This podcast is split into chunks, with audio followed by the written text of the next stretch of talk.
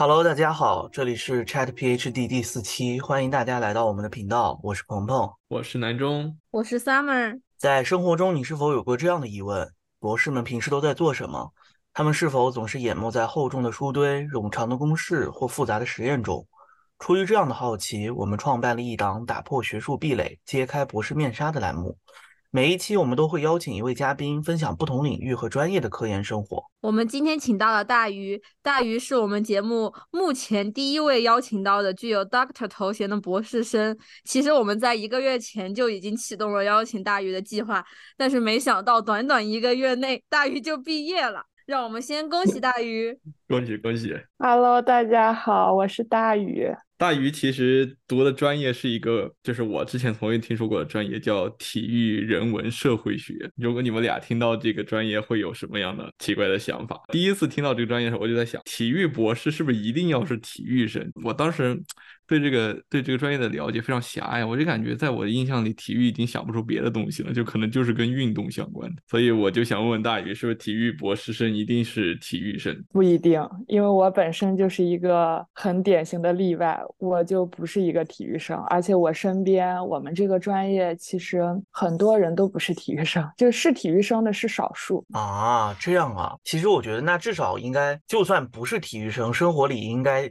经常可以和体育生们打交道吧？嗯，对对对，这个是。那我最好奇的一个点，其实是作为体育博士来说，你们需要每天锻炼吗？好肤浅的问题，但是你们需要吗？嗯，这个锻炼不是强制性的，但是我包括我身边的同学，嗯，大家都还是有挺好的锻炼习惯的。看来我们三个对于这个专业的了解真的非常的肤浅，肤浅，非常。还很狭隘。对，那大鱼，你可以就是给我们说说看嘛？那你这个体育人文社会学究竟是一个什么样的专业呀？嗯，我这个专业其实用一句话来概括，就是用体育的视角来看这个社会。其实我觉得跟嗯人文社科其他的专业，像教育学、历史学、人类学。他们其实都是有交叉的。比如说，我举一个比较简单的例子吧，就是我身边的同学中，我觉得我我比较感兴趣的研究啊，比如说他们有研究那个女性运动员的婚姻，其实就是婚姻问题本来就是嗯社会学中一个比较重要的议题嘛。但是呢，女性的婚姻，包括女性运动员，你这样重重叠加 buff 之后，嗯，通过一些质性的访谈，然后找到那些，呃，我师姐她做的是就是，嗯，那种。体工队模式下，因为在体育领域内，体工队它是一个嗯八九十年代就是我国那个嗯奥运争光计划那个体制下的一个模式吧，就是相当于我们省级的体育队，然后国家队，对，就是他们这种培养模式下出来的女性运动员，他们的那个择偶，包括他们的婚姻，对他研究的是这个，嗯，他还是跟社会学有很多的交叉之处，因为就是我们平常很少把体育和社会。联系在一起，就是我们看到体育这个词的时候，会想到那些激烈的运动啊，或者是一些呃全民健身啊之类的东西。那你这个体育学这个博士下面，它还有别的专业吗？嗯，有，就是你，呃，你刚刚说的那个，就是比如说你们想到体，嗯，体育学这个学科，可能就只能想到运动或者是全民健身这些。在我们这个学科里面，运动不等于体育，就是体育是一个相对于更加广泛的范畴吧。我们理解的运动，其实只是。比较小的一部分叫竞技体育，对，就是我们看到的一些比赛呀，运动员他们是属于一类。然后我们说回刚刚那个体育学下面的嗯学科，体育学下面在国内啊，在国内体育学是一个一级学科，它下面有四个二级学科，四个二级学科分别是我的专业叫体育人文社会学，还有一个专业叫体育教育训练学，然后第三个专业叫运动人体科学，第四个专业叫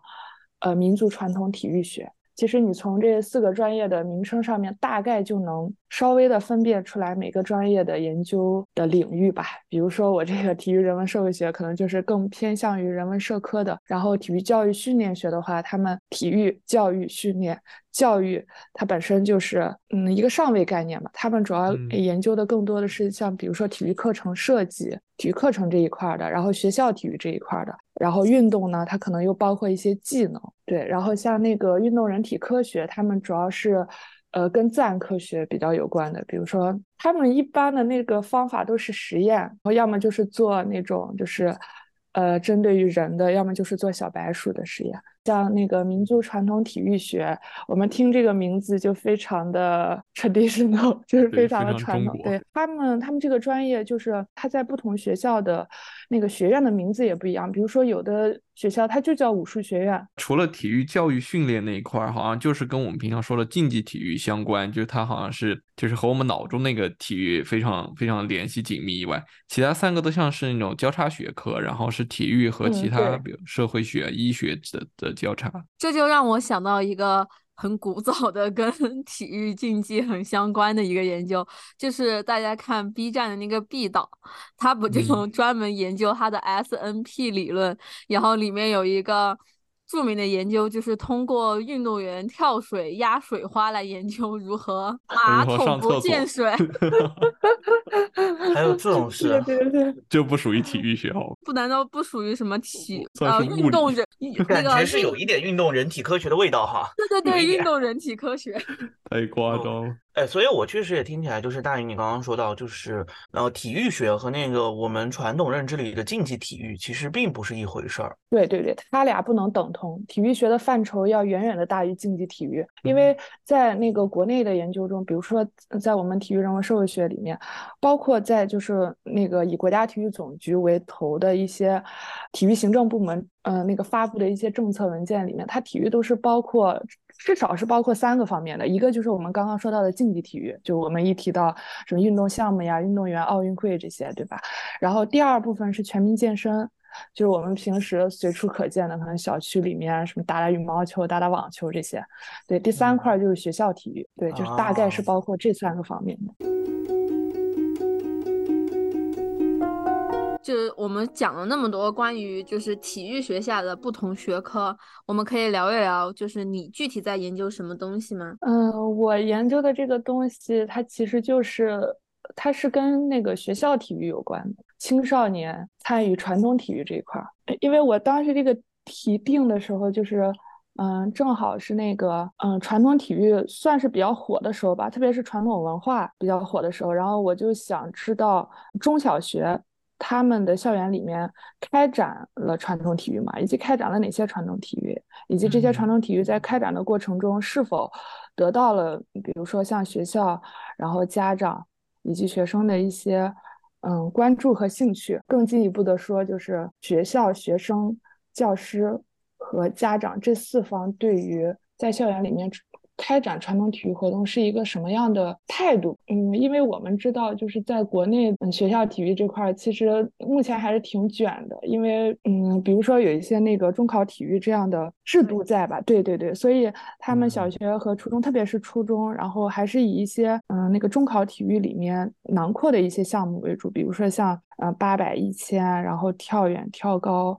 然后像那个什么篮球、足球、游泳这些，我们我们现代意义上的体育运动，对，就是可能像武术啊，嗯，什么舞龙舞狮这些传统体育运动会比较少一点。我主要是做这一块儿。所以你你的研究方法是去做田野调查，是去采访那些小学、中学的老师、小学学生，然后去问他们，就是你们怎么开展的状况啊对什么的。对对对，我我的研究方法。准确的说，应该不属于田野调查，因为田野调查在我理解，它是一套很严谨的 那个研究方法，它应该是至少在田野里面多长时间以上才能算。我的研究方法主要是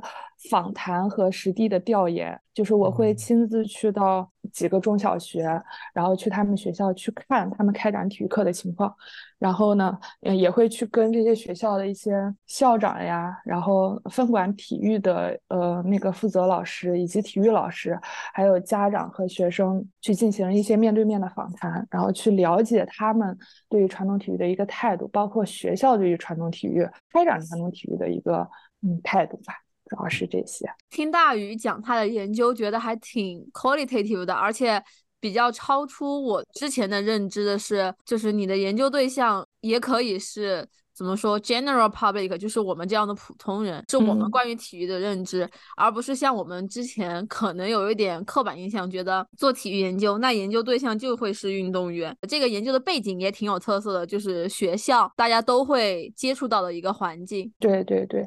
嗯，我们去，就比如说我去那个问那些家长和老师的时候，其实他们对于体育，对于传统体育的看法是是有很大差异的。像比如说那些老师啊，他们体育老师可能就是体育专业毕业的，他们就觉得体育就是一个什么什么教育人的，或者说体育就是一个学科。他们的认知是，就是他们的认知会更正规一点。我只能用正规这个词啊。对你去问那些学生和家长的时候，他们的认知就会更。超出我的意料吧，比如说，呃，那个我去问家长说，那个为什么会送孩子来学武术呀？因为感觉现在，嗯，很多孩子去学篮球、学羽毛球，嗯，跆拳道啊这些项目比较多嘛。他就说，那他就说，因为孩子喜欢武侠武侠电影，然后就有一个武侠梦，然后我就要送他来圆梦。我们听起来可能比较。嗯，啼笑皆非的一个答案，但确实是他们非常真实的回答。可是我听到的是满满的支持和爱。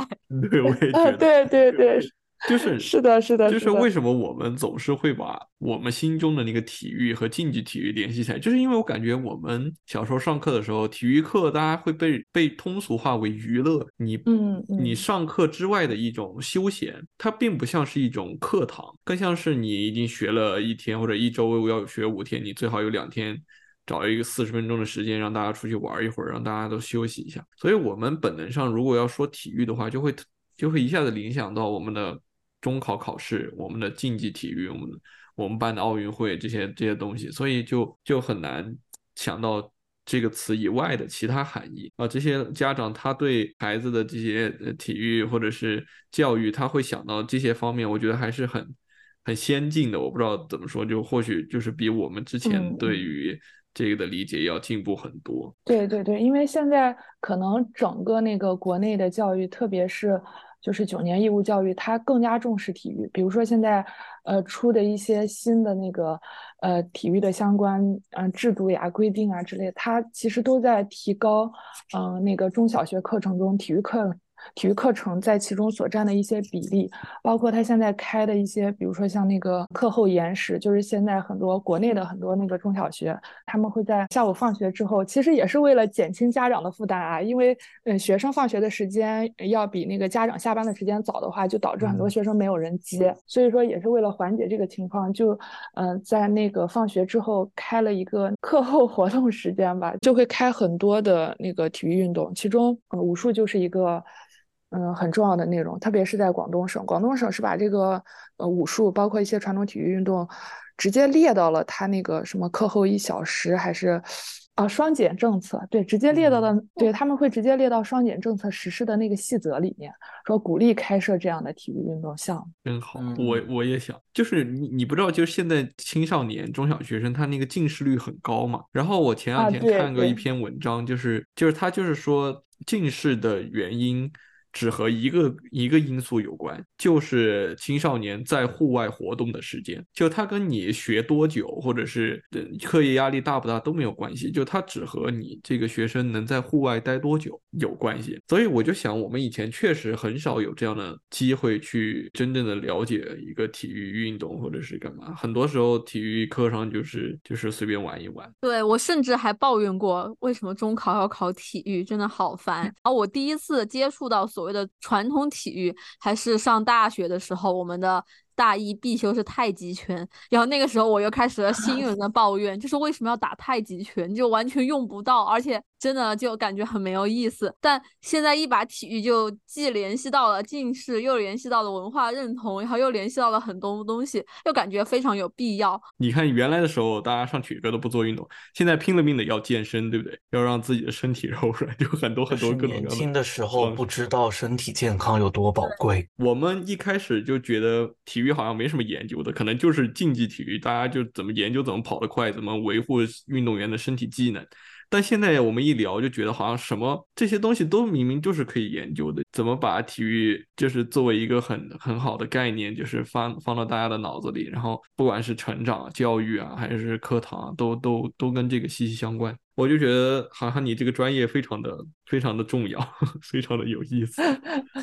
呃，你刚刚说那个，就是说那个，嗯，有很多可以研究的，就是你不是说你看到那个近视和体育之间有一定相关性吗？其实这个就是那个青少年体育他研究的一个很重要的课题，因为国内，嗯，他从那个小学一直到大学，你们大学应该也有做过吧？体测每年都有体测，他从那个小学一直到大学。嗯，每年都要做的这个体质健康测试，其实就是通过一系列那种动态的数据，然后去看青少年的那个体质健康状况。这个也是国内的一些体育院校吧，他们主要嗯研究的一个课题。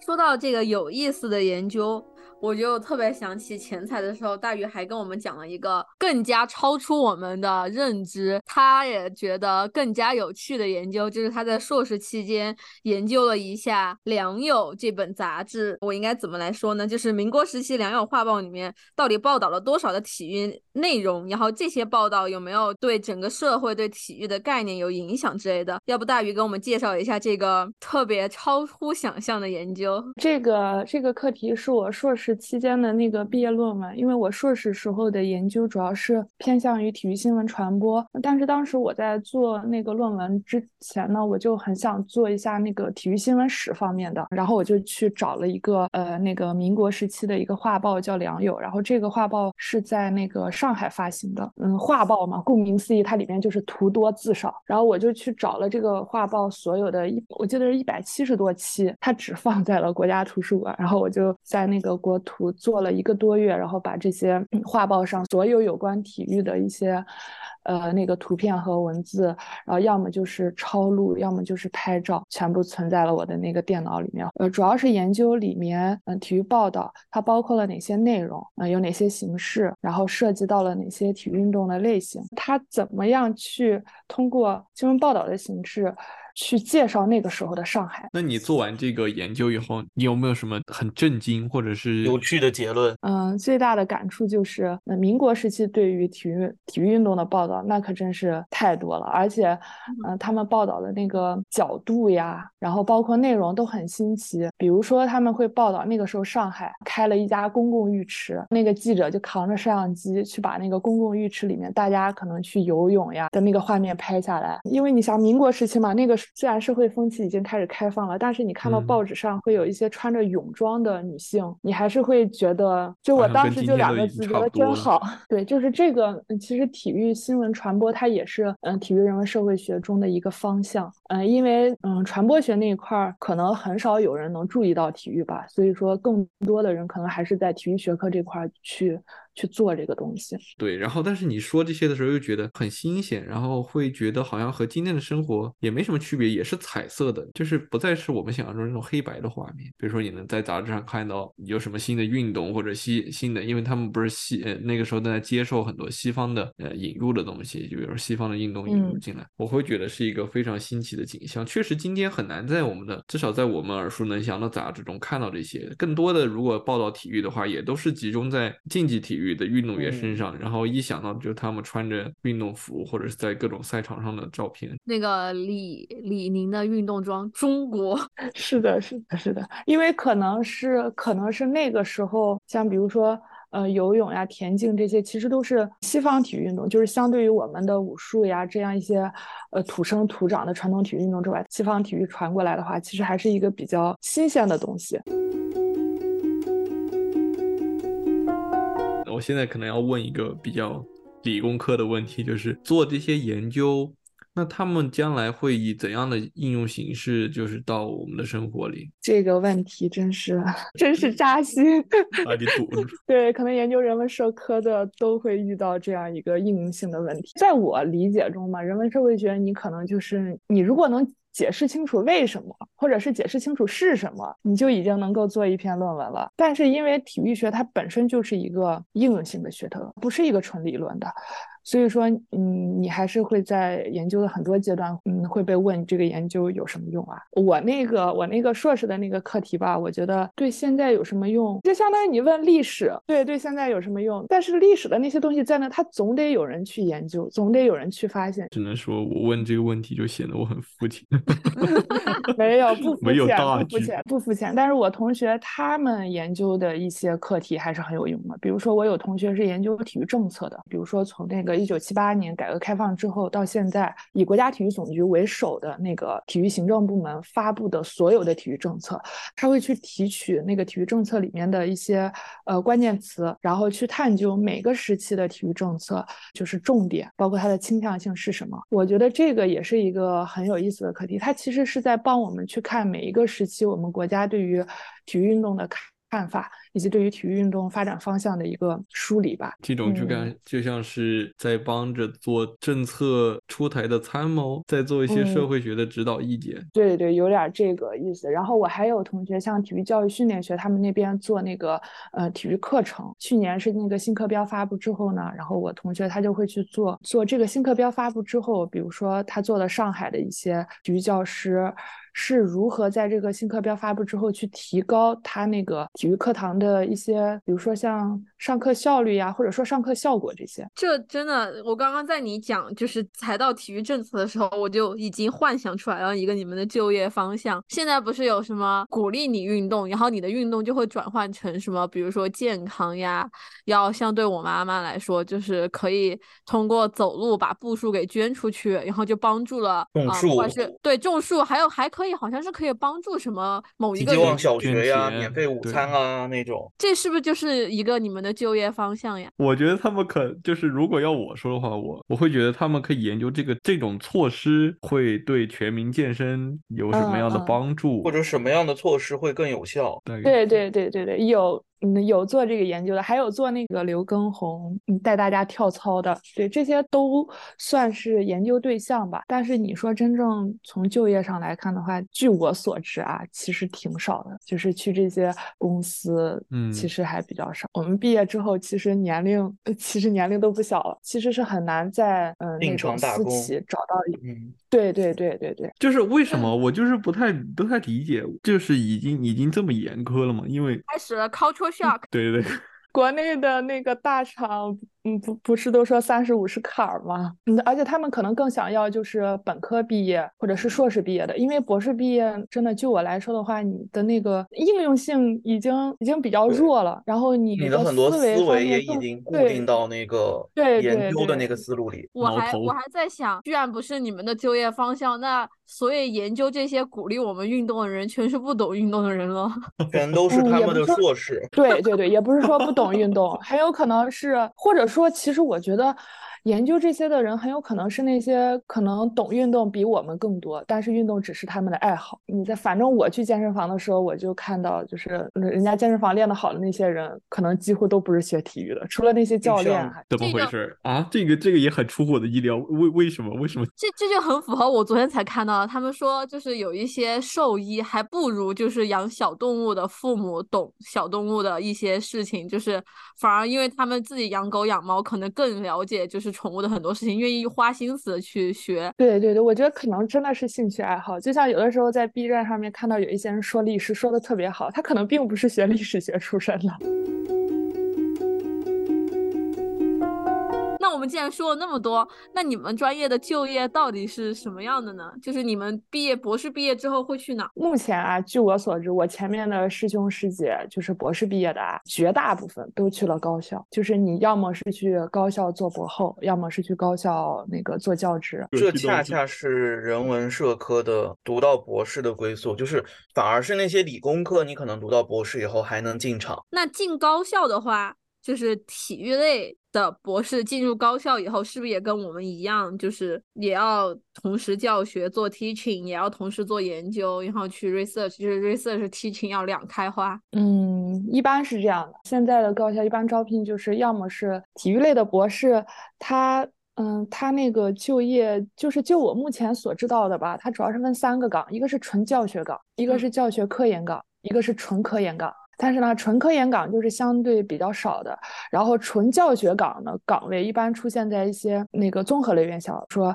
我知道的啊，像那个北京航空航天大学，就他们学校没有体育学院，就是体育学部，主要是负责全校学生的工体课。所以呢，他们就会专门招那个体育教育训练学的学生，因为体育教育训练学的学生大部分都会一些体育技能，比如说他那个本科是田径专项的，羽毛球专项、网球专项、游泳专项的，招这些那个博士来只我只用上课，所以就是纯教学岗。他们一周的课非常多，因为学校体量很大，所以他们就是纯教学岗。你也你可能科研的压力会非常小，但是你课时量会非常的大。然后体育类的教学科研岗呢，又跟普通其他专业的老师有点不一样的，就是他那个教学是是既要上理论课，又要上实践课。就实践课就是你可能也要上一些全校学生的工体课，比如说你要上篮球课、羽毛球课这种，然后呃你还要上一些嗯他们学校，比如说像体育学院的一些呃专业课，或者说呃那个针对全校学生开设的一些嗯在那个教室上的一些理论课，然后同时还要做科研。那这就跟我们一开始的那个刻板印象还有点关系，就是体育博士不一定要每天运动，然后也不一定要是体育生，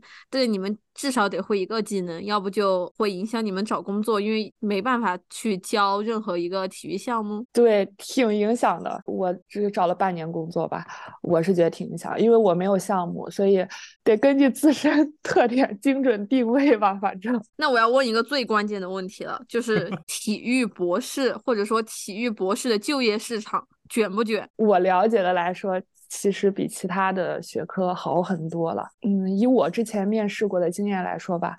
呃，什么国内的一些九八五二幺幺，只要你是体育教育训练学然后的博士啊，然后是嗯那个会点运动技能，如果你嗯如果你是二级运动员更好，如果你不是也没关系。像其他的就是非九八五二幺幺的一些学校就更好进了，就是像我这种啊，嗯那个人文社科的科又不是学体育的，然后也没啥特别硬的那个运动技能的话，其实也也也就是面了的话被拒的可能性也不太大。他们羡慕吗？羡慕。所以家长问说：“你读体育干什么？”你可以跟我跟他说：“我为了找工作呀，百分百就业率。”体育出来的路确实是很窄，除非你像就是我们刚刚讨论的都是博士就业，对吧？那你还没去看硕士呢，本科呢？除非你是那种运动技能特别过硬。嗯，我听下来觉得就是虽然路很窄，但是很稳。要不像我们这些，或者不要说我们这些了，我们来聊一聊材料学。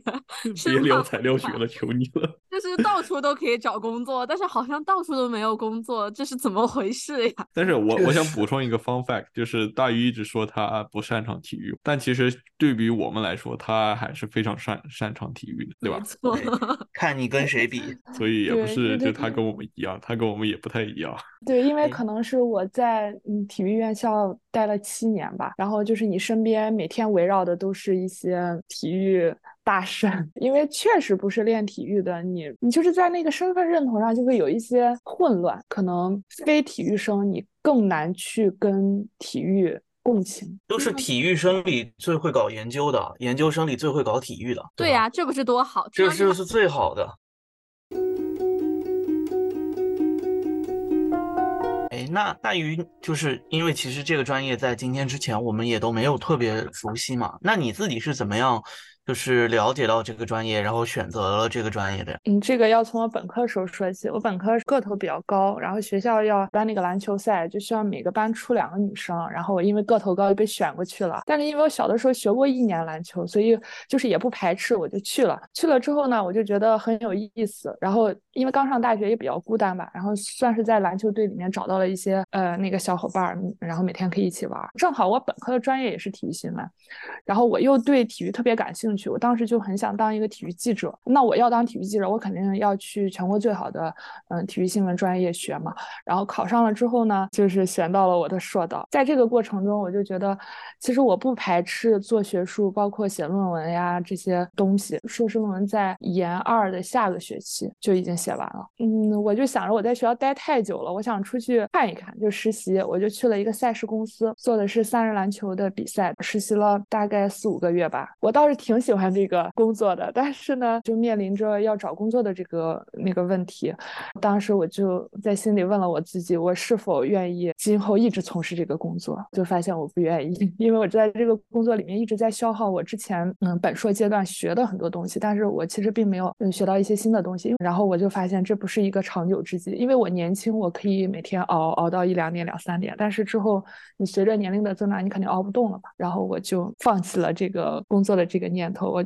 我还是想嗯继续去读博。当时读博的那个心态就是挺单纯的，我就是想去体验一下读博的这个生活。正好我硕士的那个专业，它那个大专业就是体育人文社会学，然后就去读博了。然后读的也是体育人文社会学，但是方向就已经换成了偏体育社会学了，不是体育新闻学了。嗯，体育人大概就是这么一个 过程。我我注意到刚刚你提到，就是说读博的时候转到了这个体育人文社会学上，那就是是有一个什么样的考虑吗？因为就就像你说，刚刚也提到，就是其实本来你是对于可能更竞技体育这种方面或者体育新闻这方面感兴趣，那是怎么样跨到了一个好像更多的是做这种人文社会研究的这种专业里来？其实最直接的研究就是我的导师，他是做这块儿的。如果我非常现实的一个因素。对对对，比如说，如果我做体育新闻的话，他可能没有办法指导我，那我，嗯、那我就业就嗯会比较困难。然后另外一个方面就是，我其实不排斥体育人文社科，就就是社会学中的很多课题都是我会比较感兴趣的，我其实不排斥，我觉得不排斥可能是一个前提吧。那你体验了四年的博士生活，也体验完了，然后你现在觉得这段时这段时光中最好的部分是什么？最好的部分应该是非常规律的作息和学习。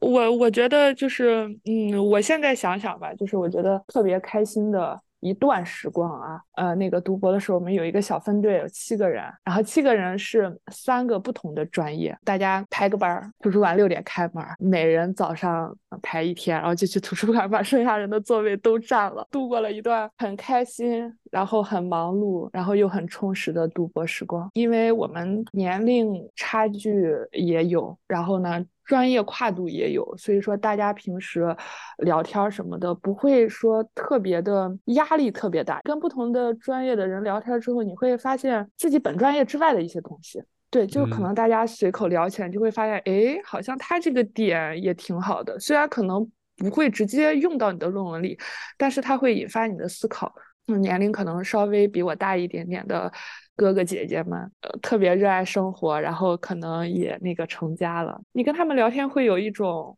反正我觉得是比较大的一个收获吧。有有的时候就是要接触一些，呃，人生阅历呀，跟你不太一样的人，大家交流交流还是挺好的。感觉就像跟高中一样，我听起来就跟高中一样。每次聊到这种这种相似的场景的时候，我都很感慨。前两天我还和一个朋友在地铁上回家的时候，就了解大家高中生活的不同，就是几乎你们在分享生活的所有。我就我就很怀念那样的日子，或者是我没想到那样的时光的时候，我都会觉得很感动。嗯，是的，是的，我们就是学在一起，中午吃饭在一起，宿舍也在那个一栋楼。呃，我们还就是下午，嗯、四五点钟还一起运动。我就觉得这个氛围，就是对于我来说，就我不知道是不是因为另一个 culture shock 哈，就是我感觉我来了北美之后，反而我会有一点点恐这种，就是嗯你住一起，然后一起上学，然后一起运动，相当于二十四小时都在一起，然后我就会突然感觉好像。就是那个 boundary 一下就没了，但是如果说这是高中生活的话，我又会很向往，因为我的高中生活也有这样一群朋友，我觉得可能是因为来到了这边，大家可能会有很明确的工作生活这个界界限。那现在如果再问你，你后不后悔当初选择来读博，你会怎么回答？我不后悔来读博。我我知道，就是刚刚你在数年龄的时候，会说，其实读完博士以后，在国内的就业氛围上会就是年龄会比较大。那你有就是会有这样的年龄焦虑吗？就是现在，嗯，没有。首先，我觉得体育学的博士在找工作的时候有这样年龄焦虑的人其实不多，因为我前面看到的很多招聘啊，就是像一些那种比较好的学校可能会卡三十五，然后呢，像一些他卡四十，甚至我看到有的学校卡三十二啊。虽然我可能也没有资格报那些学校，但是我看到这卡三十二的时候，我也没啥焦虑，因为我还没到三十二。因为我印象中很少有人在国内会三十五还在读博。对，就是恰恰是因为高校有三十五岁这个坎，所以才造就了没有多少人三十五岁还在读博。就是不是因为我们没有年龄焦虑，所以我们三十五岁没有，就就恰恰是因为我们都年龄焦虑，所以国内才没有三十五岁的博士。大于你典型的就是博士生活的一天，其实也跟就是像我和南中这样北美博士，就是一半在 生活，一半在工作的生。是我的一天就是非常的枯燥，早上起床 吃饭，然后去图书馆，然后中午吃饭，然后回去午休，然后下午继续去图书馆，然后一直待到晚上。好，那个回寝室，周偶尔周末可能约个朋友出去吃个饭什么的。我我觉得并不。对，我觉得而且我比较枯燥。对啊，我好喜欢这样规律的生活，这样的喜。生活。有一种平平淡淡才是真的美感。哎呀，我觉得好平和啊，我已经进入了一种 peace 的状态，就是我而且而且就是可以从大鱼的言语中，就是他对他生活描述，甚至可以感受到他的健康。你看我问那种问题，就是最好的 part 是什么，然后后悔吗，或者是完全没有一丝犹豫，就是平和这就是高年级博士独有的一种氛围感。看开了啊，反正可能别人一听我说起来我这个作息，都觉得，哎呀，你每天怎么起的那么早，然后每天怎么睡得那么早，然后除了图书馆就是食堂，然后要么就是呃那个田径场啊、呃跑跑步，然后有这这，然后要么就是寝室睡觉。他们嫉妒你，对他们嫉妒他们根本不知道这样的生活有多好。我也嫉妒你。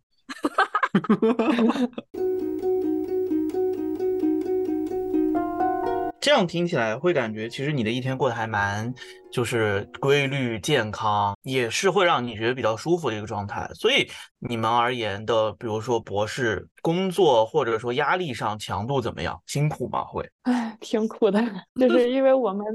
我们那个毕业有小论文文和大论文的压力，反正我觉得压力挺大的。我身边的人压力也都挺大的，因为这个小论文实在是太难发了。怎么说？前半部分我们都在感慨，就觉得体育专业真的太好了，就不愁就业，这已经是打败了百分之九十多的专业了吧？然后后半部分又觉得，就是好像人文社科在国内还是挺艰难的。那对于就是嗯想读这个专业的人，或者说对于你来说，你觉得什么样的人比较适合读你们专业，然后什么样的人又不太适合读你们专业呢？就是首先第一点啊，你对体育不排斥，嗯，就是对体育不排斥，我觉得就是基本吧，因为你要研究这些东西啊，你要是排斥他们，那你想你天天研究一个自己排斥的东西，多糟心呐、然后第二点就是你要有很明确的目标，如果你有很明确的目标的话，不管这个目标是什么，你都会读的，就是那种内驱力会更强一点。如果要有一个很明确的目标的话，就是哪怕这个过程你也会有一些痛苦，因为痛苦是大家都要有的，但是你会读得很有内驱力。第三个就是不要对这个专业的博士抱有太大的幻想，也不要对毕业以后的待遇呀太大的幻想。大概就就。这么说吧，就每一个来我们节目的博士生，到目前为止都没有对未来的收入有什么幻想。marketing 的同学还是对他们哦 未来对的收入很有哦，对对，不好意思，我 忘了他了。哦最有钱的专业，人家可是充满了对毕业收入的憧憬的。期待。想要跟随你脚步读你这个专业的同学，然后在他还没有读，正在选择专业的时候，你有没有为他就是有什么建议给到他？如果他要选择你这个专业，我是觉得，如果你你有那个就是运动员证啊，就是如果你的体育技能很好，然后呢，你又不排斥学术，你可以做，那我当然是建议你来读博了。因为如果你是有一个运动技能，你再加上博士学位，哇，那简直就是就业不敢想市场上，你不说，对你不说所向披靡吧，你你你至少几乎大部分的院校你都能进面。终究还是物以稀为贵吧。咱们今天最后的这个问题啊，就是其实我感觉大鱼刚刚也有 Q 到过一点点，就是读博这么几年，那你觉得对于自己而言，给你带来一些什么样的改变，或者你有什么样的收获吗？更平和了。一个，对对对，更平和了。呃，然后这个平和的背后，就是接受了自己的一切，就是接受了自己很平凡，在学术上也很平凡，在生活中也很平凡。其实刚刚决定读博的时候，就是还是觉得就是对学术有一点点热情吧。然后当时可能嗯，硕导也觉得我比较适合读博。后来就是。真正去体验了这一遭，读完之后呢，你就发现，就是“适合”这个词真的是一个太笼统的词。之前有人说我就特别能坐得住，是一个对，就是读博的一个好的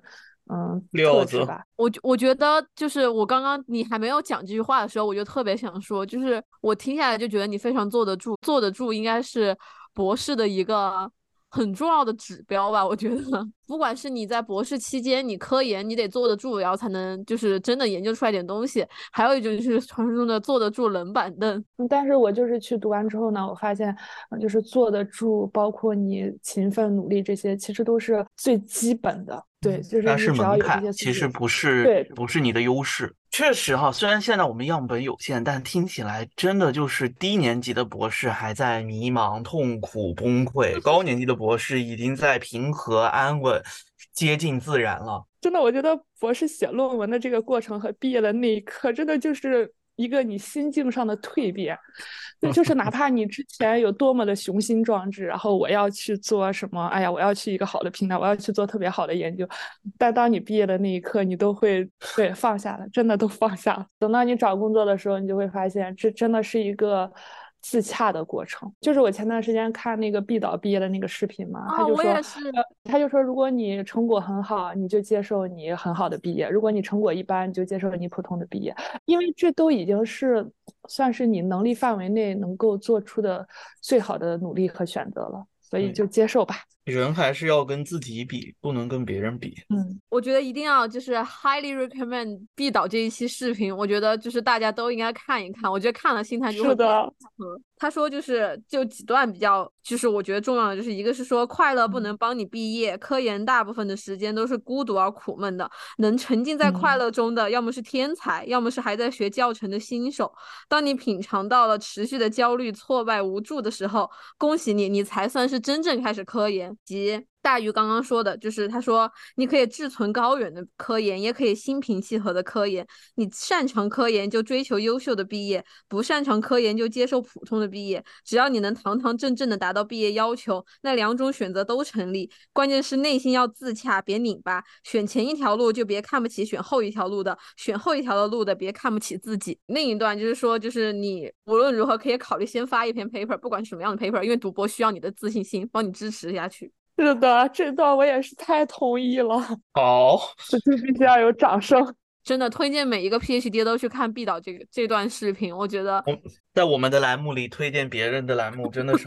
对 的吗？好多，我们今天的内容就是这么多啦，感谢大鱼的分享。这里是 Chat PhD，欢迎大家关注、评论加转发。如果大家有感兴趣、想了解的博士专业，也欢迎大家给我们留言，我们一起打破学术壁垒，揭开博士面纱。最后的最后，想问问大鱼，还有什么想对我们节目的观众说的吗？或者对我们节目组也可以。希望大家能够多多推荐不同专业的那个博士来做客这个节目，因为我也很想去了解其他专业的博士他们的研究课题，或者说他们的那个博士生活。嗯，也希望通过这期节目，嗯，大家能够对体育学，特别是国内体育学的博士。有更多的了解吧，还有就是，嗯，不要去污名化体育生或者说体育学 科这个学科，它其实跟其他的学科。